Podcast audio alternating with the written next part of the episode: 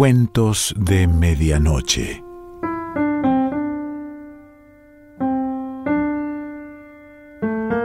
El cuento de hoy se titula Dos sabios y pertenece a Leopoldo Alas, alias Clarín.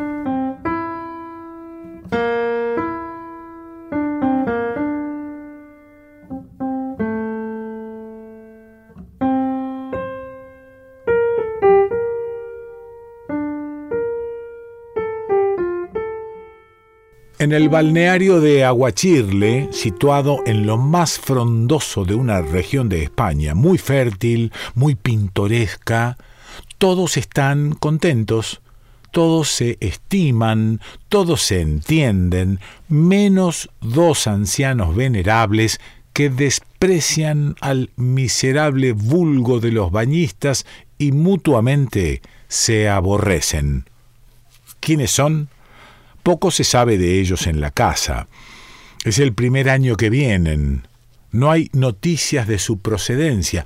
No son de la provincia, de seguro. Pero no se sabe si el uno viene del norte y el otro del sur o viceversa. Consta que uno dice llamarse don Pedro Pérez y el otro don Álvaro Álvarez.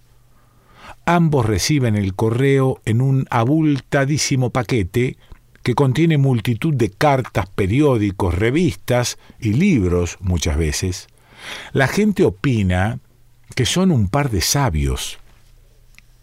Pero ¿qué es lo que saben? Nadie lo sabe. Y lo que es ellos no lo dicen. Los dos son muy corteses, pero muy fríos con todo el mundo e impenetrables. Al principio se les dejó aislarse, sin pensar en ellos. El vulgo alegre desdeñó el desdén de aquellos misteriosos pozos de ciencia, que en definitiva debían de ser un par de chiflados caprichosos, bajo aquella capa superficial de fría buena crianza. Pero a los pocos días la conducta de aquellos señores fue la comidilla de los desocupados bañistas que vieron una graciosísima comedia en la antipatía y rivalidad de los viejos. Con gran disimulo, porque inspiraban respeto y nadie osaría reírse de ellos en sus barbas, se les observaba y se saboreaban y comentaban las vicisitudes de la mutua ojeriza que se exacerbaba por las coincidencias de sus gustos y manías que les hacían buscar lo mismo y huir de lo mismo, y sobre ello Morena. Pérez había llegado a Aguachirle algunos días antes que Álvarez. Se quejaba de todo, del cuarto que le habían dado, del lugar que ocupaba en la mesa redonda, del bañero, del pianista, del médico, de la camarera, del mozo que limpiaba las botas, de la campana de la capilla, del cocinero y de los gallos y los perros de la vecindad que no lo dejaban dormir, de los bañistas. No se atrevía a quejarse, pero eran la mayor molestia. Triste y enojoso rebaño humano, viejos verdes, niñas cursis, mamás grotescas, canónigos egoístas, pollos empalagosos, indianos soeces y avaros, caballeros sospechosos, maníacos insufribles, enfermos repugnantes, peste de clase media y pensar que era la menos mala porque el pueblo, uff, el pueblo, y aristocracia en rigor no la había, y la ignorancia general. Qué martirio tener que oír a la mesa sin querer tantos disparates, tantas vulgaridades que le llenaban el alma de hastío y de tristeza. Algunos entrometidos que nunca faltan en los balnearios trataron de sonsacar a Pérez sus ideas, sus gustos, de hacerle hablar, de intimar en el trato, de obligarle a participar de los juegos comunes. Hasta hubo un tontiloco que le propuso bailar un rigodón con cierta dueña.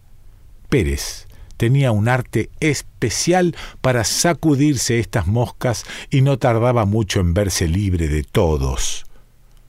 Además, Aquella triste humanidad le estorbaba en la lucha por las comodidades, por las pocas comodidades que ofrecía el establecimiento. Otros tenían las mejores habitaciones, los mejores puestos en la mesa, otros ocupaban antes que él los mejores aparatos y pilas de baño, y otros, en fin, se comían las mejores tajadas. El puesto de honor en la mesa central, puesto que llevaba eh, anejo el mayor mimo y agasajo del jefe de comedor y de los dependientes, y puesto que estaba libre de todas las corrientes de aire entre puertas y ventanas, terror de Pérez, pertenecía a un señor canónigo muy gordo y muy hablador. No se sabía si por antigüedad o por odioso privilegio. Pérez, que no estaba lejos del canónigo, le distinguía con un particular desprecio, lo envidiaba, despreciándole, y le miraba con ojos provocativos, sin que el otro se percatara de tal cosa. Don Sindulfo, el canónigo, había pretendido varias veces pegar la hebra con Pérez, pero éste le había contestado siempre con secos monosílabos y don Sindulfo le había perdonado porque no sabía lo que se hacía, siendo tan saludable la charla a la mesa para una buena digestión. Don Sindulfo tenía un estómago de oro, y le entusiasmaba la comida de fonda, con salsas picantes y otros atractivos. Pérez tenía el estómago de acíbar y aborrecía aquella comida llena de insoportables galicismos. Don Sindulfo soñaba despierto en la hora de comer y don Pedro Pérez temblaba al acercarse el tremendo trance de tener que comer sin ganas. Ya va un toque, decía sonriendo a todos don Sindulfo y aludiendo a la campana del comedor. Ya han tocado dos veces, exclamaba a poco con voz que temblaba de voluptuosidad. Y Pérez, oyéndole, se eh, juraba acabar cierta monografía que tenía comenzada proponiendo la supresión de los cabildos catedrales. Fue el sabio díscolo y presunto minando el terreno, intrigando con camareras y otros empleados de más categoría, hasta hacerse prometer, bajo amenaza de marcharse, que en cuanto se fuera el canónigo, que sería pronto, el puesto de honor, con sus beneficios, sería para él, para Pérez, costase lo que costase. También se le ofreció el cuarto de cierta esquina del edificio, que era el de mejores vistas, el más fresco y el más apartado del mundanal y fondil ruido, y para tomar café se le prometió cierto rinconcito muy lejos del piano que ahora ocupaba un coronel retirado capaz de andar a tiros con quien se lo disputara. En cuanto el coronel se marchase, que no tardaría, el rinconcito para Pérez. En esto llegó Álvarez. Aplíquesele todo lo dicho acerca de Pérez. Hay que añadir que Álvarez tenía el carácter más fuerte, el mismo humor endiablado, pero más energía y más desfachatez para pedir gollerías. También le aburría aquel rebaño humano, de vulgaridad monótona. También se le puso en la boca del estómago el canónigo aquel de tan buen diente, de una alegría irritante y que ocupaba en la mesa redonda el mejor puesto. Álvarez miraba también a don Sindulfo con ojos provocativos y apenas le contestaba si el buen clérigo le dirigía la palabra. Álvarez también quiso el cuarto que solicitaba Pérez y el rincón donde tomaba el café el coronel. A la mesa notó Álvarez que todos eran unos majaderos y unos charlatanes, menos un señor viejo y calvo, como él, que tenía enfrente, y que no decía palabra, ni se reía tampoco con los chistes grotescos de aquella gente. No era charlatán, pero majadero también lo sería, ¿por qué no?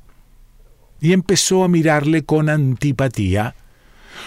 Notó que tenía mal genio, que era un egoísta y maniático por el afán de imposibles comodidades. Debe de ser un profesor de instituto o un archivero lleno de presunción.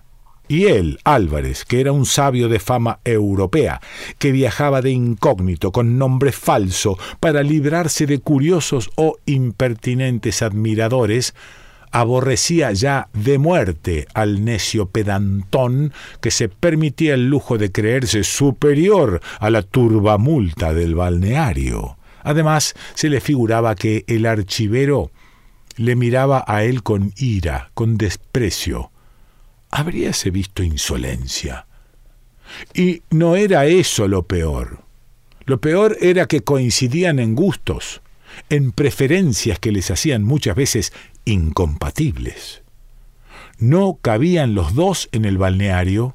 Álvarez se iba al corredor en cuanto el pianista la emprendía con la rapsodia húngara, y allí se encontraba a Pérez, que huía también de Liszt adulterado, en el gabinete de lectura nadie leía el Times, más que el archivero, y justamente a las horas en que él, Álvarez, el falso, quería enterarse de la política extranjera en el único periódico de la casa que no le parecía despreciable. El archivero sabe inglés. Pedante. A las seis de la mañana en punto, Álvarez salía de su cuarto con la mayor reserva para despachar las más viles faenas con que su naturaleza animal pagaba tributo a la ley más baja y prosaica. Y Pérez, obstruccionista, odioso, tenía por lo visto la misma costumbre y buscaba el mismo lugar con igual secreto, y aquello no podía aguantarse. No gustaba Álvarez de tomar el fresco en los jardines ramplones del establecimiento, sino que buscaba la soledad de un prado de fresca hierba que había a espaldas de la casa, pues allá, a la sombra de su manzano, se encontraba todas las tardes a Pérez, que no soñaba con que estaba estorbando. Ni Pérez ni Álvarez abandonaban el sitio, se sentaban muy cerca uno de otro sin hablarse, mirándose de soslayo con rayos y centellas. Si el archivero supuesto tales simpatías merecía al fingido Álvarez, Álvarez a Pérez, le tenía frito y ya Pérez le hubiera provocado abiertamente si no hubiera advertido que era hombre enérgico y probablemente de más puños que él. Pérez, que era un sabio hispanoamericano del Ecuador, que vivía en España muchos años hacía, estudiando nuestras letras y ciencias y haciendo frecuentes viajes a París, Londres, Rusia, Berlín y otras capitales, Pérez, que no se llamaba Pérez, sino Guilledo, y viajaba de incógnito, a veces para estudiar las cosas de España sin que éstas se las disfrazara nadie al saberse quién él era. Digo que Guilledo o Pérez había creído que el intruso Álvarez era alguna notabilidad de campanario que se daba tono de sabio con extravagancias y manías que no eran más que pura comedia. Comedia que a él le perjudicaba mucho, pues sin duda por imitarle, aquel desconocido, boticario probablemente, se le atravesaba en todas sus cosas, en el paseo, en el corredor, en el gabinete de lectura y en los lugares menos dignos de ser llamados por su nombre. Pérez había notado también que Álvarez despreciaba o fingía despreciar a la multitud insípida y que miraba con rencor y desfachatez al canónigo que presidía la mesa. La antipatía, el odio, se puede decir que mutuamente se profesaban los sabios incógnitos, crecía tanto de día en día que los disimulados testigos de su malquerencia llegaron a temer que el sainete acabaría en tragedia. Llegó un día crítico. Por casualidad, en el mismo tren se marcharon el canónigo, el bañista que ocupaba la habitación tan apetecida y el coronel que dejaba libre el rincón más apartado del piano. Terrible conflicto.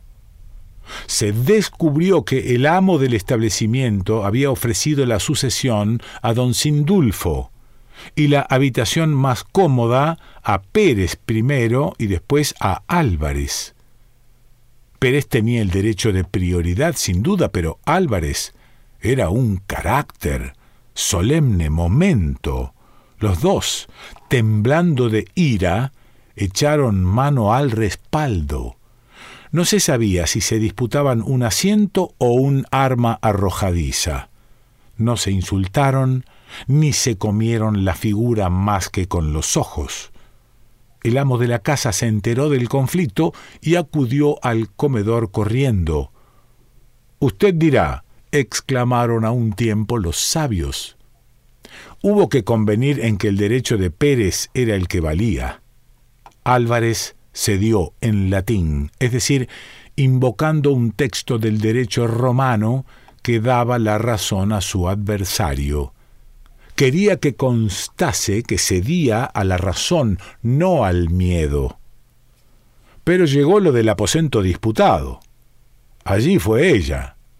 También Pérez era el primero en el tiempo, pero Álvarez declaró que lo que es absurdo desde el principio y nulo por consiguiente, tractu temporis convalescere non potest, no puede hacerse bueno con el tiempo y como era absurdo que todas las ventajas por gollería se las llevase Pérez, él se atenía a la promesa que había recibido y se instalaba desde luego en la habitación dichosa, donde en efecto ya había metido sus maletas. Y plantado en el umbral, con los puños cerrados, amenazando al mundo, gritó In paris causa melior est conditio possidentis, y entró y se cerró por dentro. Pérez cedió no a los textos romanos, sino por miedo. En cuanto al rincón del coronel, se lo disputaban todos los días, apresurándose a ocuparlo el que primero llegaba y protestando el otro con ligeros refunfuños y sentándose muy cerca y a la misma mesa de mármol. Se aborrecían. Y por la igualdad de gustos y disgustos, simpatías y antipatías, siempre huían de los mismos sitios y buscaban los mismos sitios. Una tarde, huyendo de la rapsodia húngara, Pérez se fue al corredor y se sentó en una mecedora con un lío de periódicos y cartas entre las manos. A poco llegó Álvarez, con otro lío semejante, y se sentó enfrente de Pérez en otra mecedora. No se saludaron, por supuesto se enfrascaron en la lectura de sendas cartas. De entre los pliegues de la suya sacó Álvarez una cartulina que contempló pasmado. Al mismo tiempo, Pérez contemplaba una tarjeta igual con ojos de terror.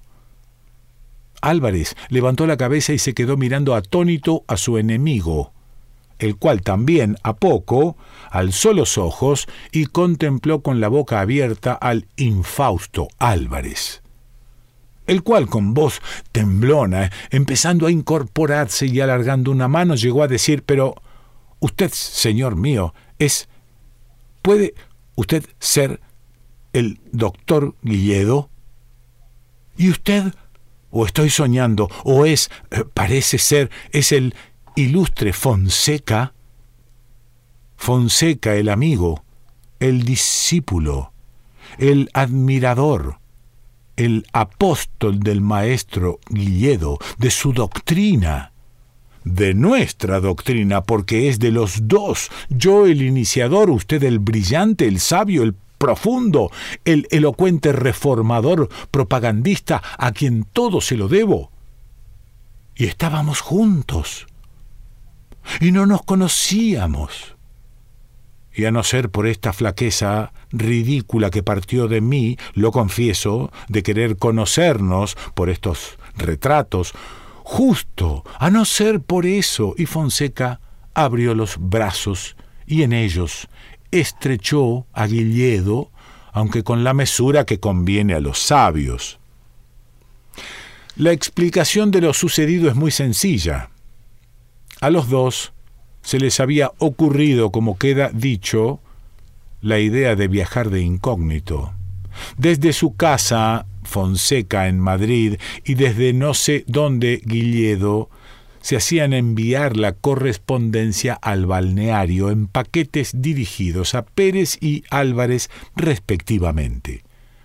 Muchos años hacía que Guilledo y Fonseca eran uña y carne en el terreno de la ciencia, iniciador Guilledo de ciertas teorías muy complicadas acerca del movimiento de las razas primitivas y otras baratijas prehistóricas, Fonseca había acogido su hipótesis con entusiasmo, sin envidia. Había hecho de ella aplicaciones muy importantes en lingüística y sociología, en libros más leídos por más elocuentes que los de Guilledo. Ni éste envidiaba al apóstol de su idea el brillo de su vulgarización, ni Fonseca dejaba de reconocer la supremacía del iniciador, del maestro. La lucha de la polémica que unidos sostuvieron con otros sabios estrechó sus relaciones. Si al principio, en su ya jamás interrumpida correspondencia solo hablaban de ciencia, el mutuo afecto y algo también la vanidad mancomunada les hicieron comunicar más íntimamente y llegaron a escribirse cartas de hermanos más que de colegas. Álvarez o Fonseca, más apasionado, había llegado al extremo de querer conocer la vera efigies de su amigo y quedaron en enviarse mutuamente su retrato con la misma fecha y la casualidad que es indispensable en esta clase de historias, hizo que las tarjetas aquellas, que tal vez evitaron un crimen, llegaran a su destino el mismo día. Más raro parecerá que ninguno de ellos hubiera escrito al otro lo de la ida a tal balneario, ni el nombre falso que adoptaban, pero tales noticias se las daban precisamente, claro, en las cartas que con los retratos venían. Mucho, mucho se estimaban Álvarez y Pérez, a quienes llamaremos así por guardarles el secreto, ya que ellos nada de lo sucedido quisieron que se supiera en la fonda. Tanto se estimaban, y tan prudentes y verdaderamente sabios eran, que, depuestos, como era natural, todas las rencillas y odios que les habían separado mientras no se conocían, no sólo se trataron en adelante con el mayor respeto y mutua consideración, sin disputarse cosa alguna, sino que, al día siguiente de su gran descubrimiento, coincidieron, una vez más, en el propósito de dejar cuanto antes las aguas y volverse por donde habían venido. Y en efecto, aquella misma tarde, Guilledo tomó el tren ascendente hacia el sur y Fonseca al descendente hacia el norte, y no se volvieron a ver en la vida.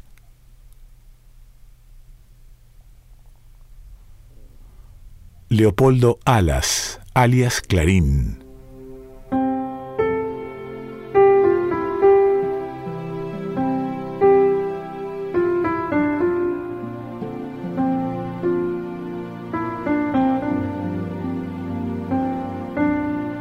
Cuentos de Medianoche.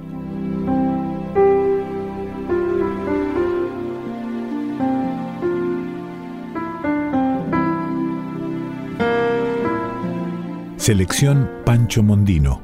Idea y lectura Quique Pessoa.